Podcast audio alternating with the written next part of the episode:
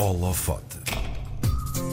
Eles são irmãos e com 26 anos foram os vencedores da categoria de cinema da Mostra Nacional Jovens Criadores com o filme A Febre de Maria João. Aqui a ideia semente é de que o desejo é o grande responsável pelas nossas ações. A Mostra Nacional Jovens Criadores é um programa de estímulo à criação artística em Portugal e é uma iniciativa do Instituto Português do Desporto e Juventude em parceria com o Gerador. No holofote de hoje conhecemos os irmãos Afonso Rapazote e Bernardo Rapazote juntos na vida, no cinema e nos prémios. Bem-vindo, uh, rapazotes, não rapazes, bem-vindo, rapazotes. Olá, bom dia. Uh, bom dia. o que obrigado. É que, obrigado por terem vindo, antes de mais. O, o, que é que vos levou a querer fazer do cinema hum, a vossa vida, ainda por cima, em conjunto, os dois? Uh, acho que a grande Afonso. razão.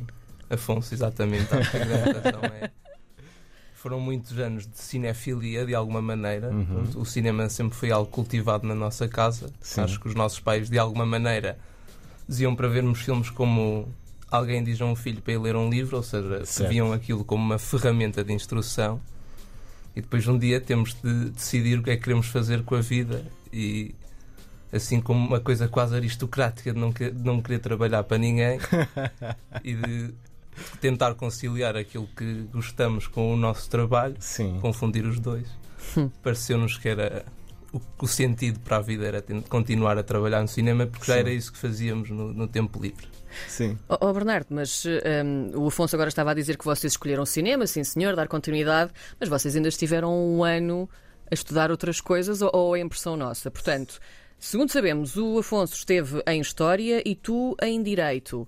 Escolheram coisas um bocadinho mais seguras para começar ou como é que foi esta história? Uh no fundo sim, mas não foi bem por aí, não foi por isso que aconteceu, foi um bocado por eh, desatenção nossa. desatenção. Nós sabíamos que queríamos ir para o curso de cinema na Escola de Superior de Artes e Cinema, que foi onde acabámos por estudar, uhum. mas nós sempre pensámos que o concurso a esta escola era um concurso normal como para qualquer outro curso superior, porque era um ah. curso público. Depois, quando chegou a altura de nos candidatarmos como qualquer jovem do 12 ano, percebemos que para nos termos candidatado à escola já tínhamos de ter feito alguma uma candidatura cerca de cinco meses antes do, do, prazo em que nós nos fomos candidatar. Portanto, havia a hipótese de ou ficarmos um ano parados e esperar pela oportunidade de ir para cinema, que era uma, uma opção que não agradava muito aos nossos pais, porque a entrada na escola de cinema nem sequer é garantida. Portanto, basicamente, eles também com a fé de que nós desistíssemos um pouco da ideia de ir para cinema, sugeriram-nos escolher outro curso para durante esse ano pronto, nos dedicarmos a esse curso e assim foi. Eu escolhi Direito, Afonso História. Sim. Ah, portanto, os vossos pais andaram a instigar-vos com cinema durante os vossos anos formativos, mas depois, quando chegou a altura, disse: Não, espera, não vou para isso. Ficou sério demais. Não vão para isso. Ah, mas, e depois, quando, quando de facto foram para cinema um, e a coisa começou a andar, qual foi a reação deles?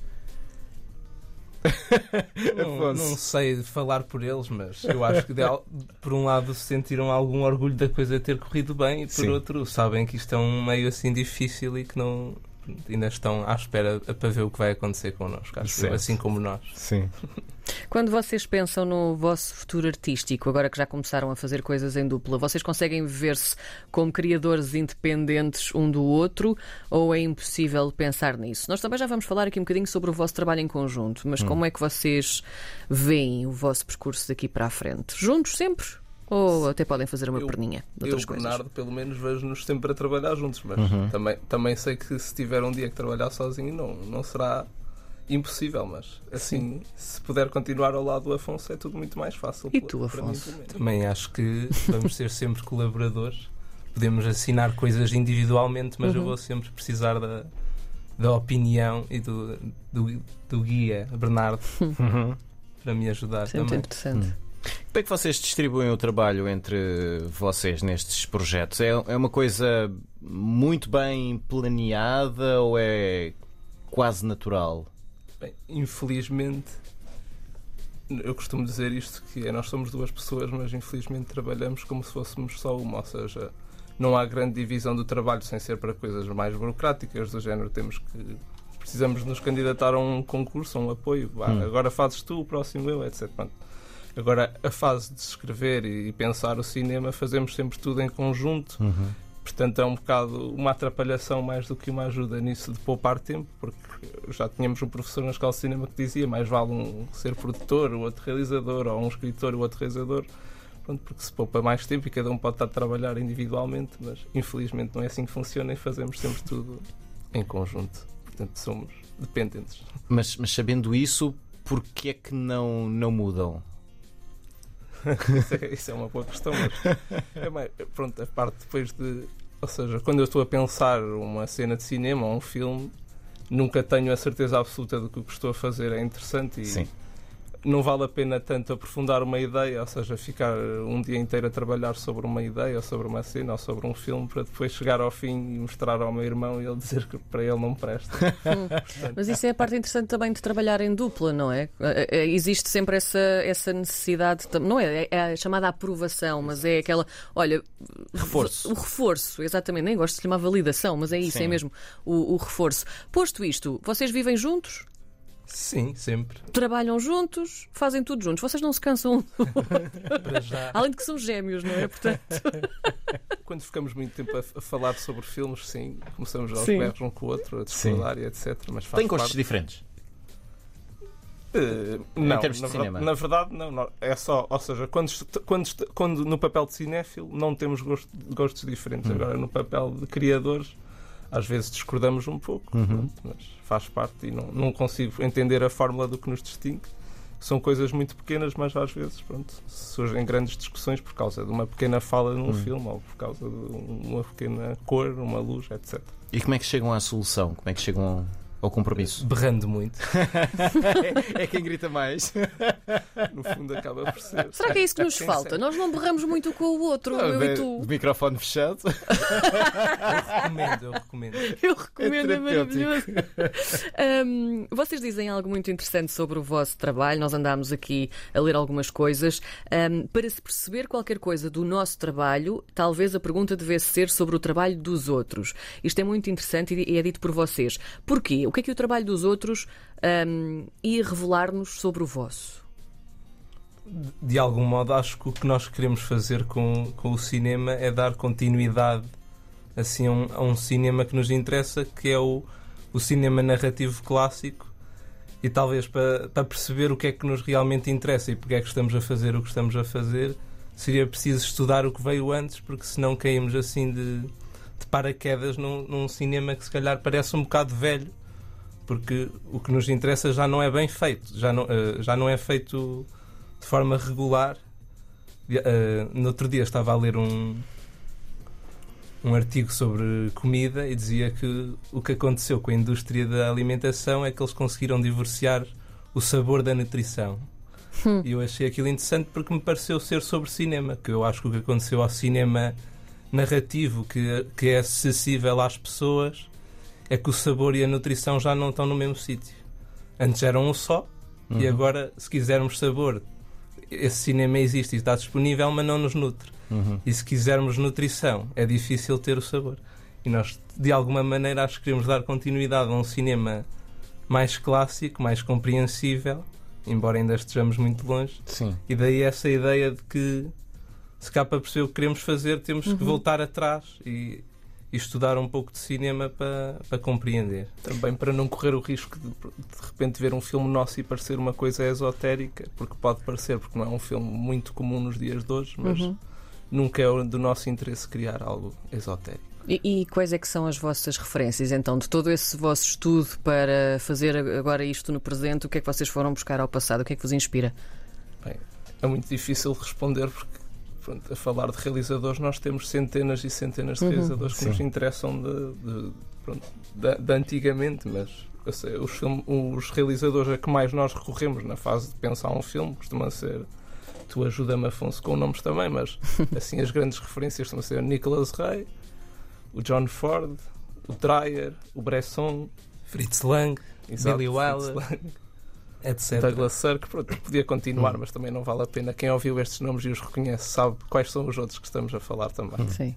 Isto na fase de criar, quando estão a criar uma, uma, uma, nova obra. Ah, de que maneira é que ver os trabalhos destes realizadores vos desbloqueia na altura de criar a, a, nova obra? Ou seja, o que é que vocês vão à procura quando vão ver, neste caso, rever os filmes destes realizadores? Bem, o Afonso acabou de falar do Fritz Lang, eu acho que é bom para pegar para responder a isso, porque o Fritz Lang era um realizador que não dependia muito do tema que estava a tratar, ou seja, claramente a ver os filmes dele percebe-se que o que é importante é realmente a mise-en-scène, ou seja, como é que ele põe em cena tudo aquilo que estava na cabeça dele, como é que ele torna as coisas cinematográficas. Portanto, ele pode estar a fazer um filme sobre um tema que não lhe interessa nada, mas o resultado vai sempre ser uma relevância cinematográfica, ou seja, hum. o pensamento sobre a luz, sobre o movimento dos atores, porque é que a câmera se moveu para a frente, ou então porque é que agora se moveu para trás, etc. É sempre, tem sempre um fundamento grande. Portanto, é, é este tipo de realizadores que nos interessa porque nós costumamos começar por ter uma ideia, mas depois precisamos de pegar nessa ideia e fazer dela um filme, ou seja, torná-la cinematográfica. Precisamos de pensar montagem, juntar dois planos, etc. Uhum. Portanto, nós, quando temos uma ideia, vou, por exemplo, nós precisamos agora, no nosso filme, que a personagem coma isto ou vá deste ponto a isto. Nós costumamos reunir pensar nos filmes que gostamos, pensar realizadores que já fizeram cenas semelhantes, vamos ver todas e vamos perceber o que é que pode servir-nos ou não para o nosso filme. Vamos falar agora também sobre o filme que vos deu a, a, vitória na Mostra Nacional Jovens Criadores. Ainda temos tempo para isso e temos de falar. A Febre de Maria João é o nome do vosso filme. Quem é a Maria João de, deste filme e, acima de tudo, um, que febre é esta? A Maria João é uma personagem que vive num universo fictício uma, do século XIX português, no mundo rural português é uma personagem que acabou de atingir a maioridade, vive sozinha com o pai e nunca conheceu a mãe. Ela acredita que a mãe está morta porque o pai lhe diz, mas tem um quadro da mãe em casa dela. Só que o quadro não tem cara e ela sonha um dia poder ser igual à mãe. E a história é que um dia chega um homem que talvez lhe permita finalmente imitar a mãe, porque é um homem que também a conheceu. E de algum modo esta febre é, é o desejo. O que nós queríamos falar de, de, de, alguma maneira era sobre o desejo e a febre não passa de uma piada sobre o, o, filme, o título do filme podia ser O Desejo de Maria João. Hum. Sim. Mas o, o pai de, desta personagem está sempre a dizer que a mãe morreu de febre e o que vamos compreendendo é que o que aconteceu é que a mãe foi possuída pelo desejo. Sim. E o que acontece na progressão do filme é o mesmo com a Maria João. Sim. Posso dizer que uma das frases que nos incentivou a fazer o filme era esta ideia de que Deus responde às nossas preces e esse é o castigo. O pai da Maria João tem um grande sonho, que é que ela vista o vestido da mãe. No dia em que isso acontece, isso é o maior pesadelo que podia ter acontecido ao pai. Eu gosto desta, desta troca entre febre Sim. e calores. Afinal, as febres, a febre são calores também. uh, há, há, pouco eu fiquei fascinado com esta, com esta analogia. Como é que vocês conseguiram uh, imprimir neste filme os dois lados? Portanto, a nutrição e o sabor. Isso é uma grande questão, não sei se conseguimos. Aparentemente. É o, é o, nosso desafio a tentar. Não sei como Sim. é que conseguimos. É, o que eu posso dizer é que há temas que nos interessam falar e o que é difícil no cinema é como é que, como é que vamos encontrar a forma material disso ser concretizado. Uhum. Ou seja, eu quero falar sobre o desejo, como é que eu vou filmar isso na tela? Como é que eu vou pôr isso pois. no ecrã? Sim, tínhamos um professor que tinha uma frase que é o problema do cinema é que nós queremos filmar, filmar o vento. Sim. O vento não tem um corpo. Então, se calhar, para filmar o vento, temos que filmar uma árvore. É esta ideia de que o cinema Sim. tem um lado visível e um lado invisível. O invisível, de alguma maneira, é o tema, de alguma maneira, é a nutrição, e tem, mas temos para isso ser compreendido tem que ser posto num terreno visível, ou seja, o que está no ecrã, os sons, as imagens, o movimento da esquerda para a direita, e o grande desafio é como é que, como é que o invisível é evocado a partir do, do visível. Que outros planos é que vocês têm agora na calha para, para futuros trabalhos? Enquanto dupla ou a solo? Não sabemos.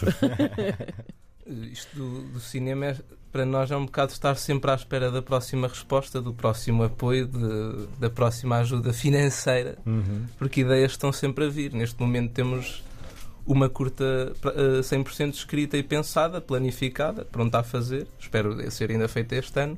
Mais uma segunda curta mais simples, que também espero conseguir fazer este ano, mas já me parece mais difícil. Uhum. E, e, temos uma ideia para uma longa-metragem que também vai ser desenvolvida ao longo deste ano e espero, ao fim deste ano, começar a, a tratar da parte chata e burocrática do cinema, que é pedir dinheiro com, com textos. Também há essa parte, não é? Exatamente. Enfim. Exatamente. Afonso e Bernardo Rapazoto, os vencedores da categoria de cinema da Mostra Nacional Jovens Criadores. O filme é A Febre de Maria João. Obrigada aos dois. Obrigado por terem Obrigado. Obrigado, nós.